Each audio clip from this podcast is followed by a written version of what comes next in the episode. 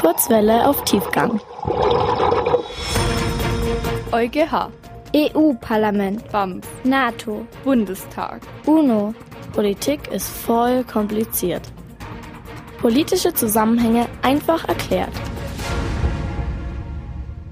In Deutschland gibt es 16 verschiedene Bundesländer. Deutschland ist nämlich ein föderalistisches Land. Professorin Ursula Münch weiß, was Föderalismus bedeutet. Föderalismus in Deutschland bedeutet, dass wir zum einen eine zentrale Regierung haben, die heißt Bundesregierung, das sind die Bundesministerien, wir haben ein Bundesparlament und dass wir aber gleichzeitig eben noch die Ebene der Länder haben. Wir haben in Deutschland 16 Länder und damit 16 Landesregierungen und damit auch 16 Parlamente. Die Bundesregierung und die 16 Landesregierungen haben auch verschiedene Aufgaben.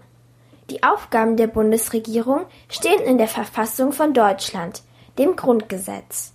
Die Bundesregierung darf ganz allein bestimmen über Sicherheitsfragen zum Beispiel, über den Einsatz der Bundeswehr. Natürlich darf das die Regierung nicht allein machen, sie braucht den Bundestag dazu. Da haben aber die Länder überhaupt nichts mitzureden. Und die Bundesregierung und der Bundestag gemeinsam bestimmen dann zum Beispiel auch über die Beziehungen zu anderen Staaten. Aber bei ganz vielen anderen Fragen kann es zum Teil sein, dass mal ein Land zuständig ist. Da muss man immer den einzelnen Bereich anschauen. Die Aufgaben der Länder betreffen uns häufig sehr viel direkter. Sie bestimmen alles, was nicht als Aufgabe der Bundesregierung in der Verfassung steht. Die Landesregierungen dürfen allein vor allem bestimmen über das Schulwesen, also über die Bildungspolitik.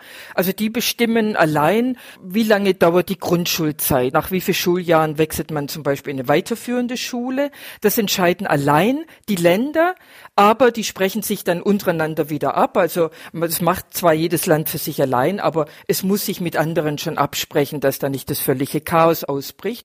Die Bundesländer dürfen aber auch über ihre Polizei oder ihre Wirtschaft bestimmen. Föderalismus gibt es nicht nur in Deutschland. Viele andere Nationen haben dieses System, zum Beispiel die USA oder die Schweiz. Es hat nämlich einige Vorteile.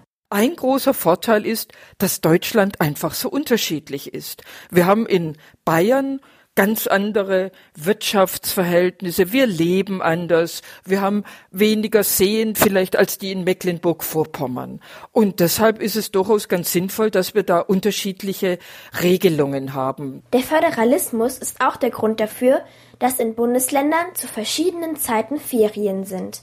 Wenn ihr Urlaub an der Nordsee macht, kann es sein, dass die Kinder aus Niedersachsen schon wieder in die Schule müssen.